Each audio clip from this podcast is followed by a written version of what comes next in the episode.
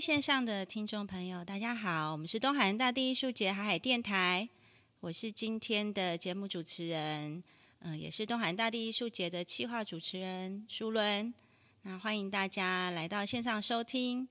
今天呢，我们呃东海岸大地艺术节的海海电台呢，要邀请到一位重量级的来宾，也就是我们风马旅行社的李文瑞李大哥。那李大哥呢，过去有非常丰富的这种嗯规划部落旅游，还有就是更比较特别的这种生态游程的这样子的一个非常丰富的经验。那我们先来请文瑞大哥来跟我们打个招呼。文瑞大哥，你好。你好，各位海海电台的各位听众朋友，来好，萨利嘎嘎巴布隆。好，非常的有活力哦。文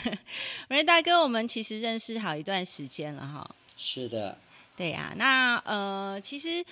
一直以来呀、我们东海大地艺术节其实都跟风马旅行社这一边呢，就是前前后后呢，也有一些呃来杜丽这一边呢，做一些我们的艺术导览的部分。那其实你有没有想过，就是说，透过风马这整个在规划旅行的这个部分哦，是不是能够让更多的人来到东海岸去感受这个在地的，不管是东海岸的生活，或是部落文化生活？我不知道说，对于跟艺术节这样子的导览，在你们旅行社这样看起来，有没有什么特别的感觉啊？艺术的东西是我长期在走部落，一直一直在关注的一个旅游的元素之一啊。但是在台湾，不管是在部落、在学界，或者在艺文界，呃，会把艺术这个东西都刻意把它窄化在一个空间领域那边，就是同质性的或者同温层的人在那边互相交流、互相欣赏。这个是我做部落做二三十年来看到的问题，从早期的东海岸的呃森林海这些艺术，把潘教授他们长期在做这些的艺术等等。所以我们一直想说，这么棒的一些艺术，为什么只有这些呃同温层的，或是另外一个学术艺文的这些的人，在那个地方在 enjoy 这个这么美的艺术？我觉得它是一种很可惜，我认为也是很浪费啊。所以那时候我一直常常会就打电话，当然我我很谢谢，是说第一次打电话在三年前吧，三四年前打电话给呃一直找有没有人可以帮我们来介绍这些艺术的东西，嗯哼，你们也非常愿意亲自来去从那个东河那边一系列每一个作品，那些过程当中。我就感受特别的深，说我希望有更多的行程能够到后来有跨年的等等，当时你们还请一个也是一个这样艺术家来现场来做。其实际上艺术的东西它是会让人与人之间互动的美学更连结，艺术跟美是有时候它是连带关系。如果说用美的东西会让你的心情愉快，会让你的视觉会更好，人与人之间沟通的价值越高。所以说，我也很庆幸台湾应该有更多像竹林降临这样一个团队，愿意去接受旅行社这样的角色，而派专业的人来做这样的一个导览。我觉得这是非常棒。嗯哼哼哼，呃，真的很谢谢文瑞大哥、对我们的赞扬哦。那其实呢，呃，应该是这样子说，东海大艺术节本身哦，它在嗯、整个的设计上面呢，当然我们是希望就是艺术真的能够去结合在地的旅游这个部分嘛。那因为呢。艺术在这个东海岸的这种整个环境场域氛围来讲哦，其实对我们来说，它比较是一个让大家透过作品去更关心在地的文化，跟在地的这个嗯、美丽的这些地景地貌，它跟作品的结合哦，因为唯有这样子的呃作品的设置呢，这个作品才会跟在地发生关系，比较有意义哦。那也可以让真的来旅游的人能够感受更深哦。所以其实我们一直以来都很希望，就是呃，大家能够透过我们这样比较深度的导览，可以去了解更多呃在地的一些文化或是在地的事情。因为其实有很多作品里面哦，我们都还是放了这个呃，请艺术家在思考的时候呢，其实就做了非常多跟呃在地我们的原住民文化，就是阿美族的文化，啊那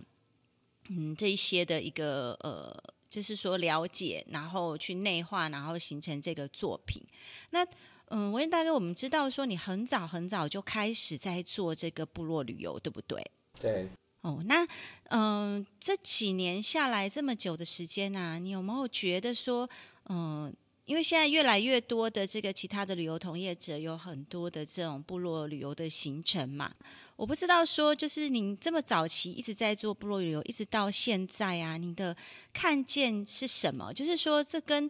嗯，早早期的环境跟现在的环境，对于这整个的旅游的品质，还有就是整个在部落的这个部分，那你有没有看到什么比较有趣的事情，或是比较有意义的点？可不可以跟我们分享一下？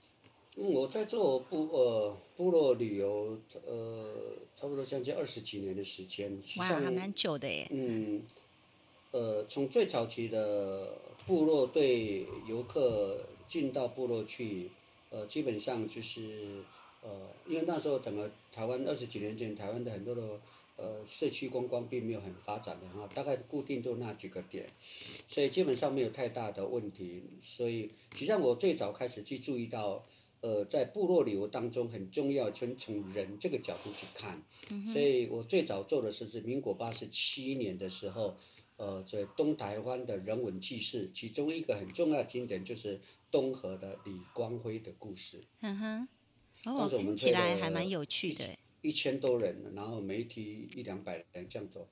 那因为早期的东海岸就是三千台十一层，大概就是这个固定景点。但是我认为说，呃，沿途当应该有很需要加入一点故事，我就把一个在摩鹿泰岛独居二十几年的。这个阿美族的高山勇队的故事，呃，在这心中去升华，客人才可以从一个故事里面可以感受到，原住民在一个丛林那边二十几年如何善用资源，如何生存下来，如何哪一种的心情意念，每年呃八月份月亮升起的时候，他会去吟唱他故乡的一信他们的丰年祭。他一直为什么能撑着他回来？是因为他要到南洋去打仗的时候，他的老婆是怀孕的，他希望能回来可以看到他的儿子。呃，这个是前段，那后段时候，哎，他回来就老婆已经跟人家同居二三三十年了。嗯哼你从这个角度来讲，这个老婆跟同居二三十年，你要怎么去处理这个婚姻问题？他并没有死掉啊，他还在的。啊，跟他同居的男人怎么去处理这样问题？嗯哼可是我们看到一个很简单问题是，跟他同居的男人叫他回去跟李光辉在一起，李光辉呢给他一笔钱给他老婆同居的一些钱，因为谢谢他照顾他的孩子，二三十年，所以我们从一个人文的角度来看，感情、婚姻跟历史，在原住民在这块就处理的非常的好，而且都非常的得体。嗯哼所以我们在做旅游的过程当中，不能单纯是之后那一个游购这个方式，可是会从一个人文故事里面去探索一个一个文化。嗯所以我在走部落很重要一个元素，这都是从人的这个角度思维去切入的。然后近十年来，二零一四年前后这段时间，部落开始有变化了。怎么变化呢？开始进入所谓的排他性。那排他性是因为我们原住民开始受到高等教育了。很多都回到部落去做文化重建，因为政府很多的计划案啊、补助案，做写计划都回回到部落去了，开始出现了排他性。很多的受高等教育的我们原住民去回到部落去，他们认为说文化的诠释权是我们来说的，不是旅行社，不是导游，不是外面来诠释的。就有这些的冲突，包括我本身也是常常会被赶，我在卡蒂布的时候被赶出来。然后在大港口的时候，在网络上说你们没有资格来，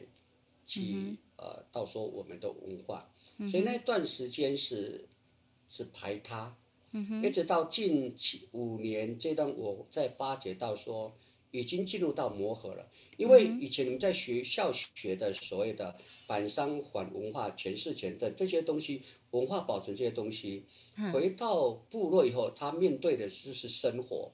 生活现实。文化、祭典、商业，它都是共生关系，不是一对一的排他关系，所以就开始有磨合。有没有注意到这这五年来，很多的部落就开始比较柔性的方式，在如何跟商业跟主流就有效的去沟通。嗯哼所以我们看到这几个这一个部落在引进的一个模组在这个地方。那另外还有一个很重要一个我所看到的一个。在二零一五年的时候，实际上二零一二年我就就建议人民会，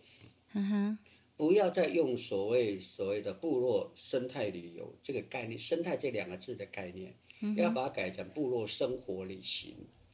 因为我们原住民的生态观跟领物局的生态观跟非原住民生态观跟学界生态观是完全不同的东西。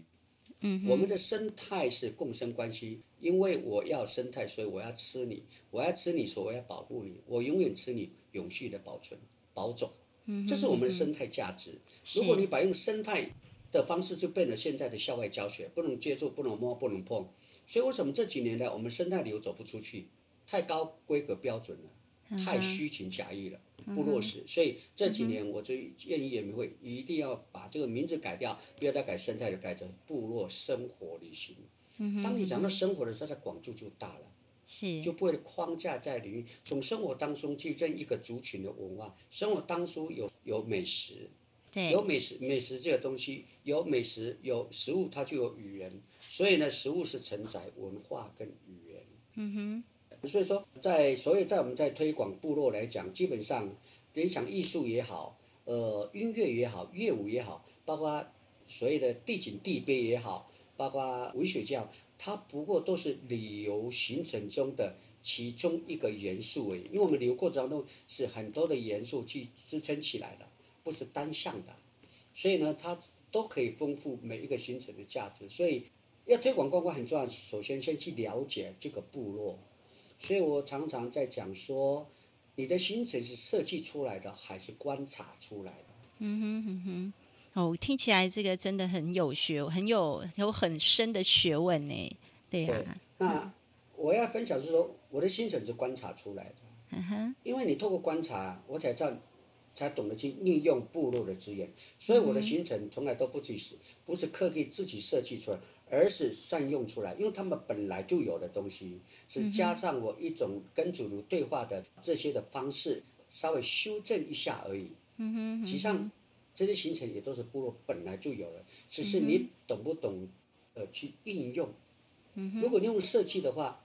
那就是跟当地有时候。是不合关系，有些设计呢是迎合主流市场，所以进到部落的时候又又卡卡的。哦，原来有这么多的学问哦！因为其实基本上我也我也认同，就是说我们原住民的生活，它是它它真的就是不能去讲生态这件事情，然后他真的应该是要回到这个生活里面来去讲这所有文化，不管是艺术，不管是美食，不管是。家事只是家里面的家屋的摆饰或是什么，其实这个都是要回到原来，就是我们原住民朋友们在这生活上面所能够碰触到的各个不同的面相。那其实也很高兴说，呃，文人大哥今天可以跟我们分享说，就是早期在做部落旅游，一直到中间这个过渡期，一直到近代，就是说二零一五年一直到现在，大家比较能够接受，就是说部落能够承接这一些，就自己可以承。承接这一些呃，不管是旅行社或是一些旅游团的一些呃合作，然后开始在部落里面进行一些跟自己生活文化相关的一些游程哦。那嗯，我想问一下文瑞大哥，其实我们一般在规划这种原住民的这种生活旅行，还有一般的跟一般的这些旅游的行程。你有没有觉得特别需要花比较多的心思去做规划，或者是说它的整个差异性的部分到底有哪一些不一样？可以跟我们分享一下吗？基本上来讲是说，因为台湾有八百七十一个部落，这么多这么多的部落，光华东华东都一百八十六八三百多个部落。哇，好多！那每个部落，它原来本来就是有一个有一个特质，但是。它的特质越来越模糊，主要的模糊来自因为，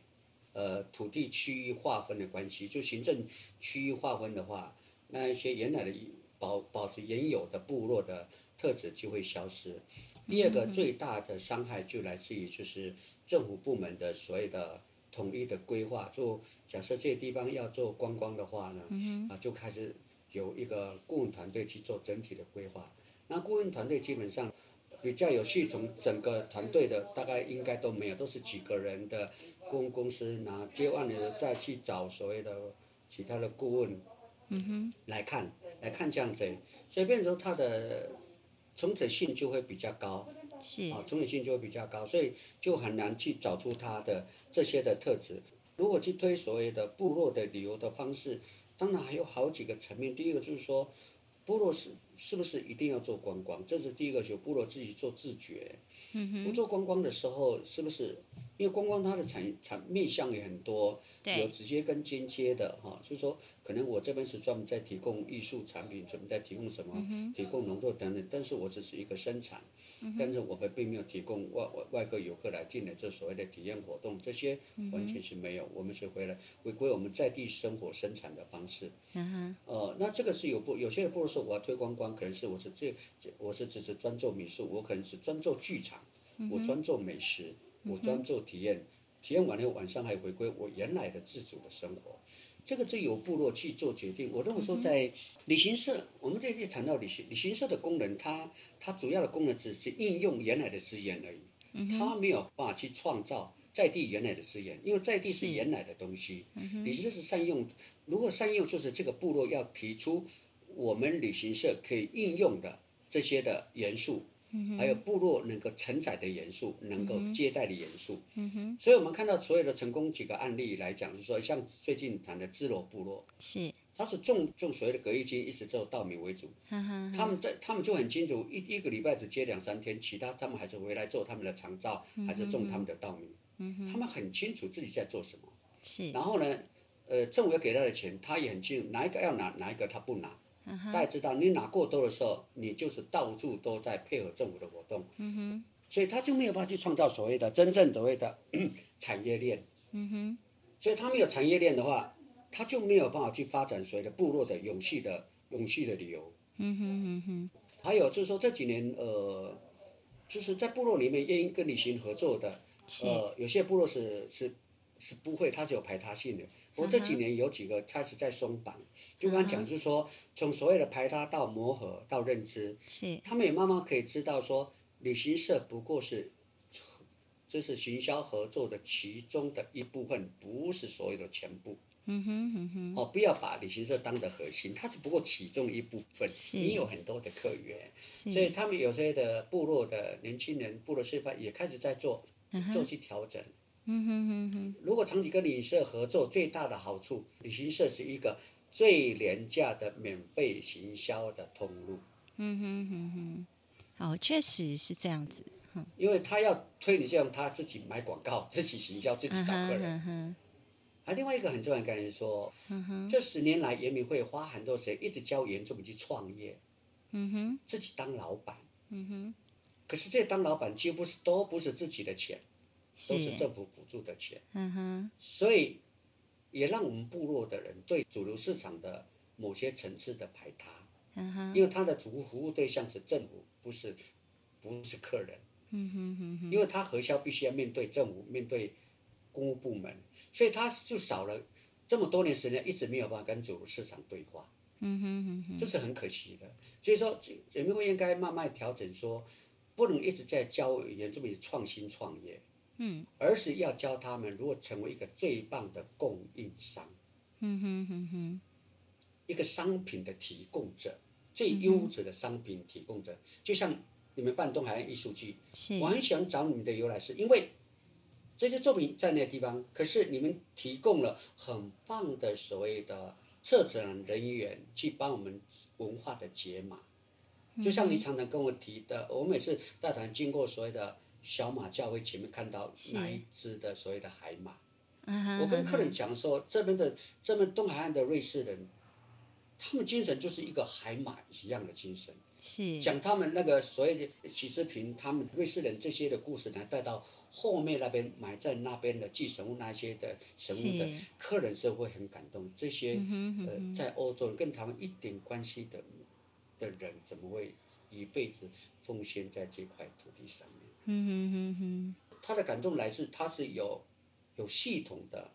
有直接的、有土地的、嗯哼哼哼，有感觉的。嗯这种的感动不是别人哦好感动，这种嘴巴感动进不了心。嗯哼哼哼，我想确实也是这样子。呃，这一些来我们东海岸旅游的，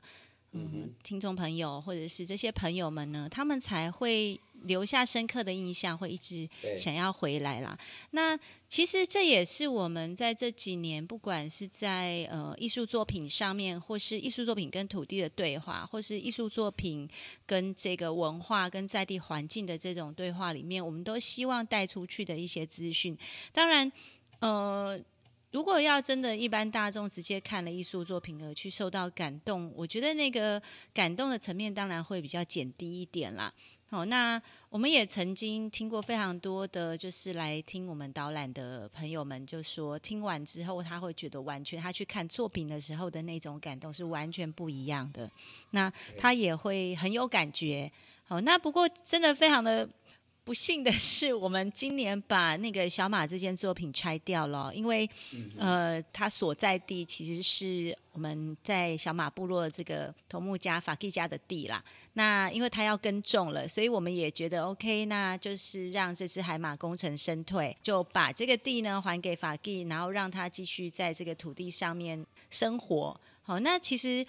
我们也是要去强调说，就是艺术作品它不是很久的存在在这个地方，它可以被回收，它可以被呃，比如说被这个大地、被这个自然界而去呃经过自然的洗礼之后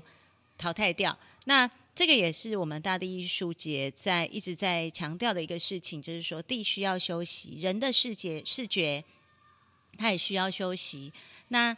在这整个大家互相休息的过程中，其实无形之间，它就让这个这个大地它更多的生机哦，可以长出更多新的不一样的作品。所以，我们其实也在计划说，未来小马这边可能还会有一件作品，但是现在目前我们还在跟这个土地的主人在做一些确认啊，那可以先偷偷预告一下，看有没有可能性这样子。好，那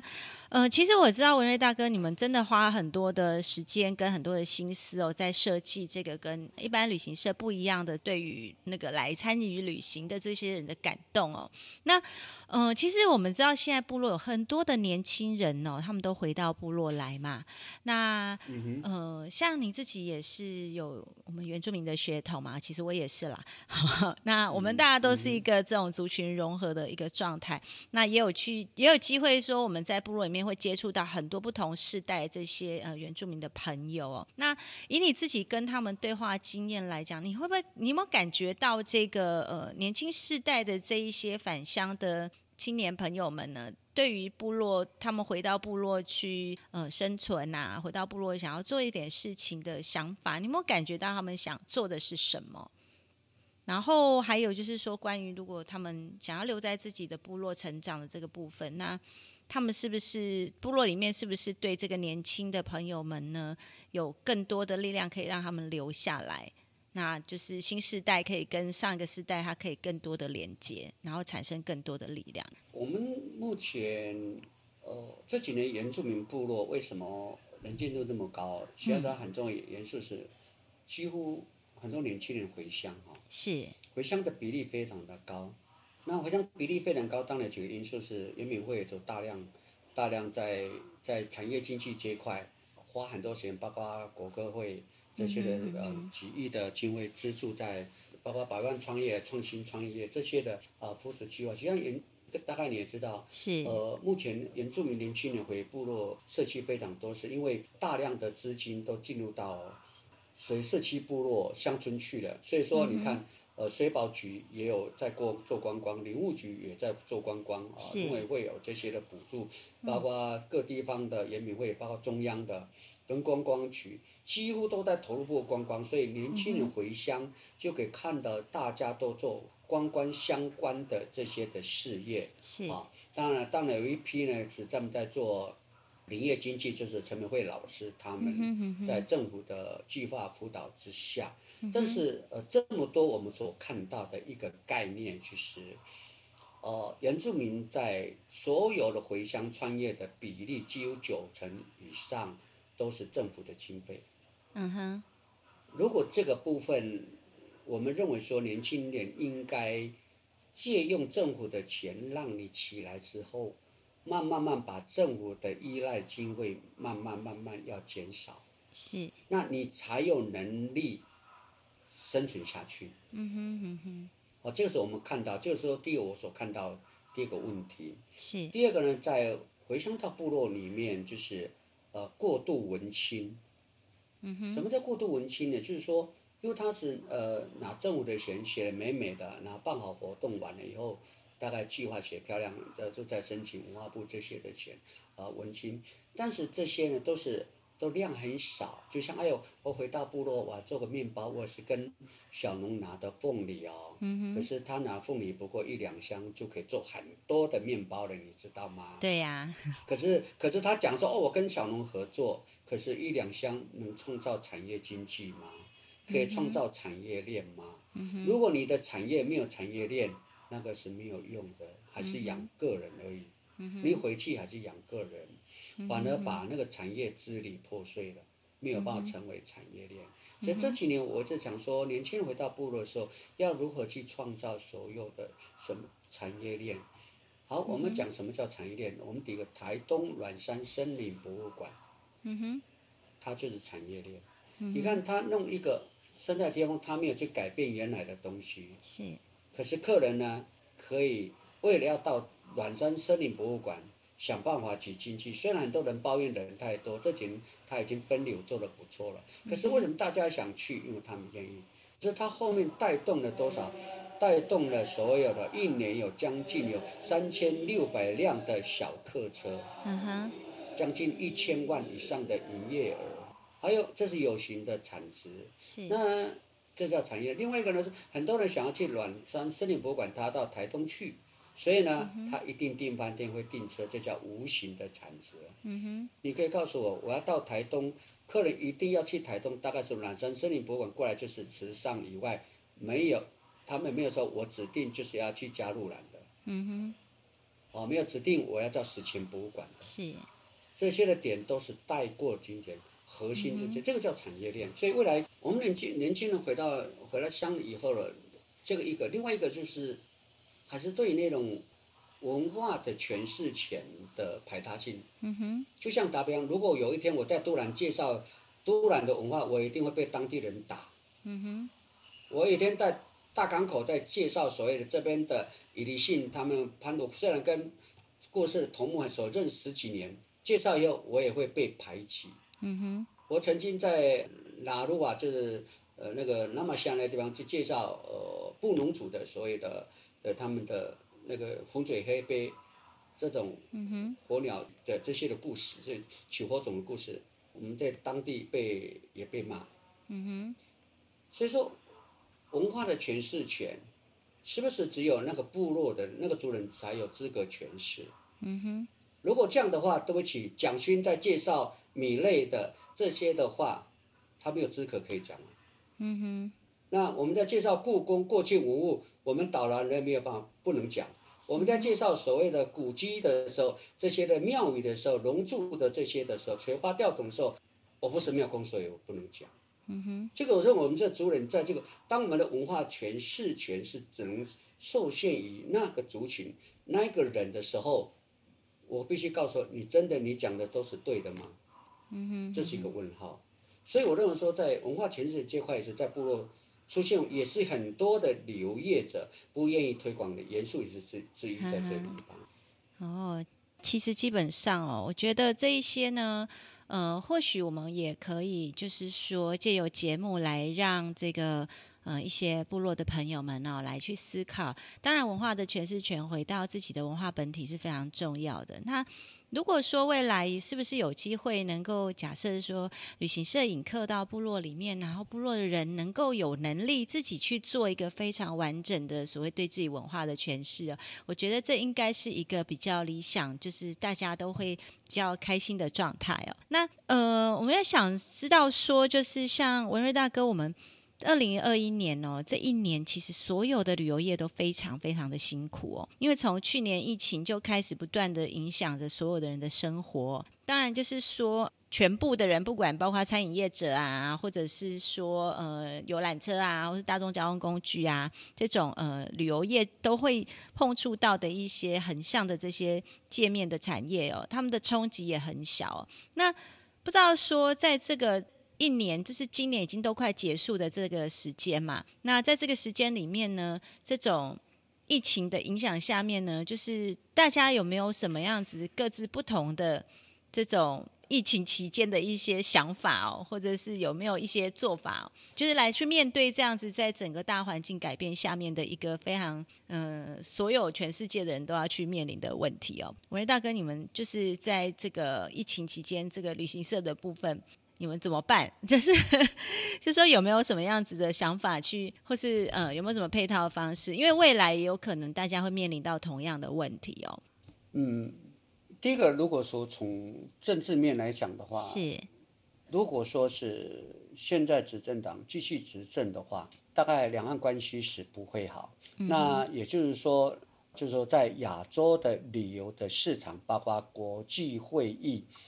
在台湾就会减少，嗯哼，啊，因为呃，毕竟中国大陆是一个是一个全球的呃工厂，是很大的经济体，因为它经济很大，它会溢满到所谓的周边的，就是尤其在台湾，所以很多的国际会议啦，或两岸交流、奖励旅游啦，都会进入到所谓的台湾这个地方。嗯哼，那未来如果两岸之间关系还处于状态，旅游业大概方向大概就。呃，会做澳棒，所以澳棒就是出国的旅游。嗯哼。出国的旅游是一定是长虹，这个是可以预期的。是。那国内旅游来讲的话，它因为因为国内旅游大概会有几个节奏会改变。第一个就是说，呃，公司的旅游也会减少了，因为现在也因为疫情的关系，公司在不办不再办大型的所谓的团体活动，就交友有个人，所以个人的话就个人的。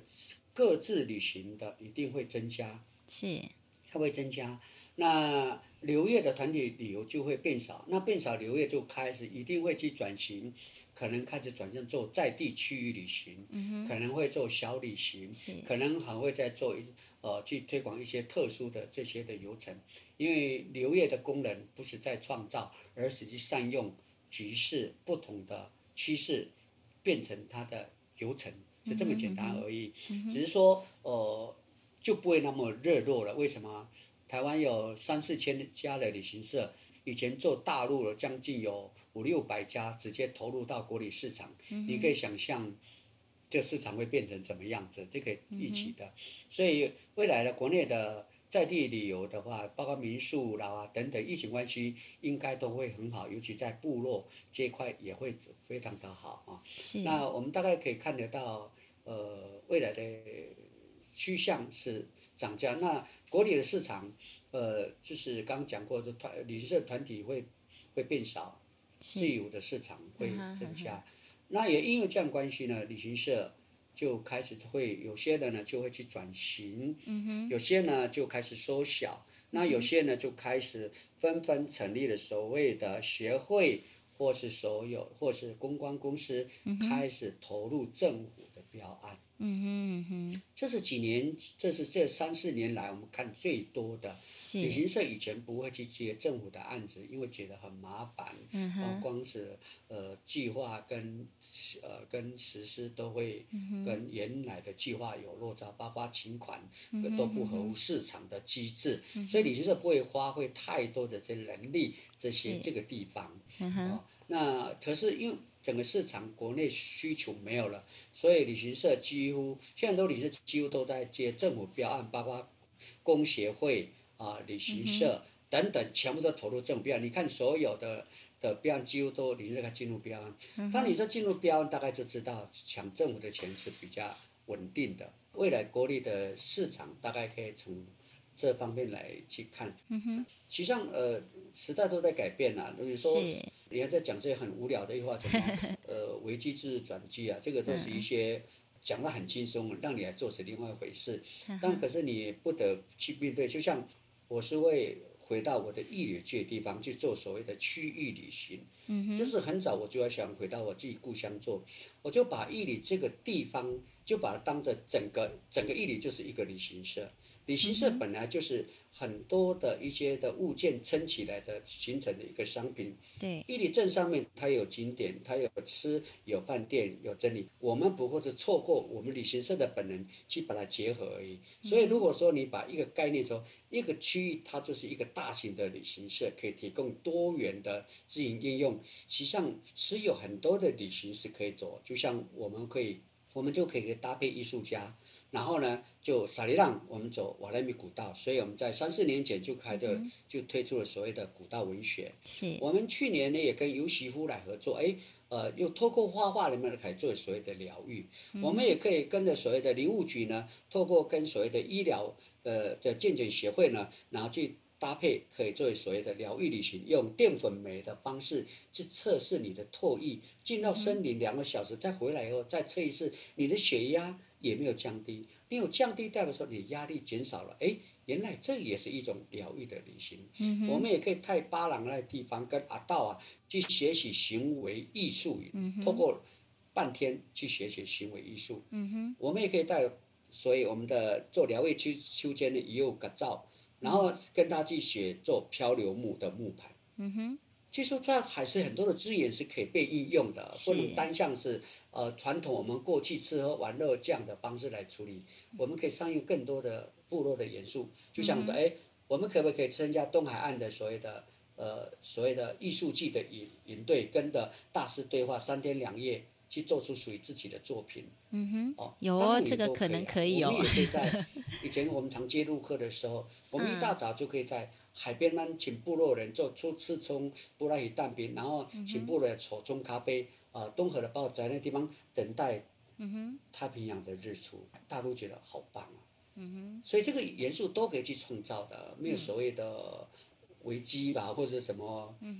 一定会找出自己的出路的。是。那我们也知道说，呃，我知道文瑞大哥，你你现在也在狱里哦，很呃认真的在自己的家乡做耕耘哦。那你的你的空间在哪一边呢？可不可以跟我们听众朋友介绍一下？我在义里火车站，就是候车室这个地方。那就是店名叫秋叶商店。秋叶商店就是秋叶是我妈妈的名字。那因为我对义里的概念，因为我本来义里镇高寮赤科山山脚下的孩子。所以我们对义里的概念，因为义里是全台湾最大的镇，所以要捕获等等都要来所以。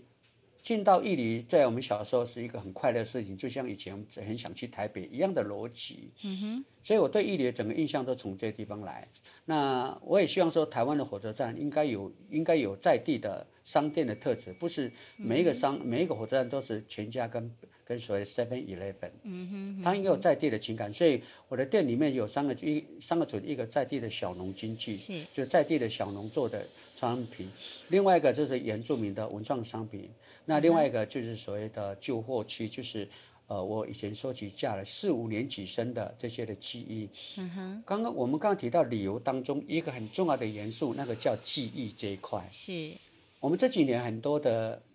的建物等等都把旧的记忆删除掉，每一个新的案子来就删除。嗯哼。实际上这是很可惜，记忆是旅行当中很重要的元素。像我们到欧洲，是不是看旧的东西？这叫记忆。我们到日本也是。可是我们台湾这几年一直在消除记忆，所以呢，从从建物的消除，从环境的所谓的景观设计消除，像我们一九三热的公路，本来一个老人家好好的茅草盖的一个一个后车的凉亭，可以做很多的挡风又挡雨又很凉快，结果来一个所谓的的公务部门就把它拆掉，盖个一个景观的一个竹篱笆上面挡不了雨，挡不了太阳。然后椅子很小，我不知道那个做什么，那叫景观，啊优化，所以就有点可惜啊。这我们看到，看到这样的一一个画面，所以我们当讲到说记忆这块很重要，所以我们回到玉里，我的目的就要找回记忆作为主要的核心价值。嗯哦，那这样很有意思哦。那其实我们知道，从玉里到东海岸，我们可以走玉长公路。那其实现在呢，呃，我知道就是。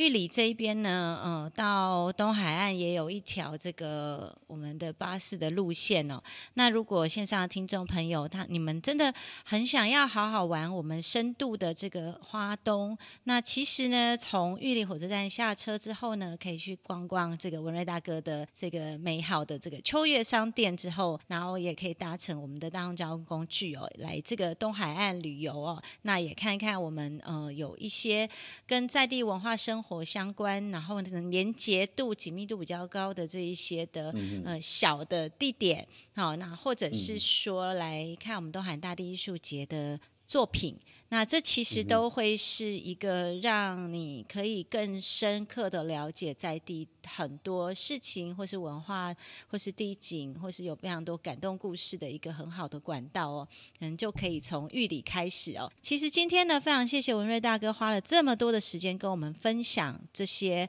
他的过去的一些经验，还有他未来的看见哦。那其实这个都是很特别，从不一样的角度呢来去看我们整个呃。所谓的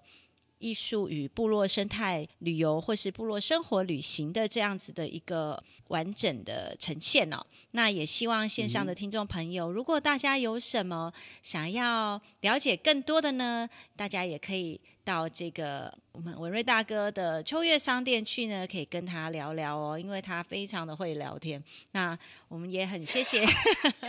真的真的，我觉得你很会聊。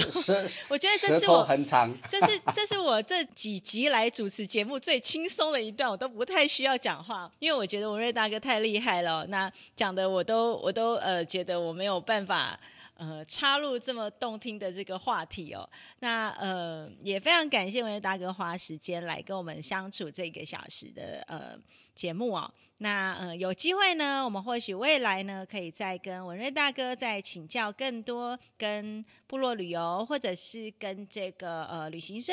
在相关设计这样子艺术跟。所谓的这个呃在地生活的这样子的行程里面呢，可以有更多的看见哦。但是我这边一定要插一插插一个话哦，OK，我一定要好，我一定要好好的谢谢东海岸的我们的族人，你知道吗？我我们这边的所谓的原住民文创文创商品，是我们不到两个月，我们的营业额就量数已经超过 I U 一年的营业额。哇，太厉害了！对，就是其中一个阿里山的文创包包，是购买力最强的是东海岸的，第一名的是长滨乡的，第二名的是深就新港成功的，第三名的话是那个那个谁安通。嗯哼，呃，我们这边的最大客户群是东海岸的族人，哇，谢谢东海岸的族人。好，东海岸的族人实在是非常厉害哦，不只是呃在地生活非常的强，然后呢，呃，连购买力也非常的惊人。我我这容许我两分钟讲一个故事，我真的很感动。之前也是东海岸的一个。就是阿妈哈，阿公，就阿公进来就看到一个阿里山的文创包包，小小鞋包包包，装手机的。看了以后就叫他的阿妈过来，哎，这个好好，就给阿妈带上去，直接到柜台去结账。然后说，我说阿公你上边，我们长长兵过来，说阿阿妈的手机都都丢在那个大包包里面，每次都找不到，一直想还是找不到，我买一个手机袋给他背。嗯，哇，好感动我们的阿公，对呀，真的很感动。也是东海岸的 长冰箱。有有有，我们其实东海岸的朋友们，然后是东海岸的这些族人们哦，都非常的可爱哦。是那呃，而且呢，不仅是购买力惊人，热情度也非常的惊人哦。所以真的很欢迎大家可以从玉里呢，然后走玉长公路，就到我们的东海岸呢，来跟我们这些可爱的族人们呢一起共同生活，或是共同的相处。那也借由这个呃艺术节这样子的平台呢，能够让他们看到更多更多在地不一样跟艺术相关的这个艺术观光的这个成分哦。那也谢谢我们的文瑞大哥哦，谢谢你今天的分享，谢谢，也谢谢线上的听众朋友。那我们下一集的节目呢，又会非常快的来推出哦。那也请大家持续的关注我们海海电台，谢谢，谢谢，谢谢爱，谢谢爱，谢谢。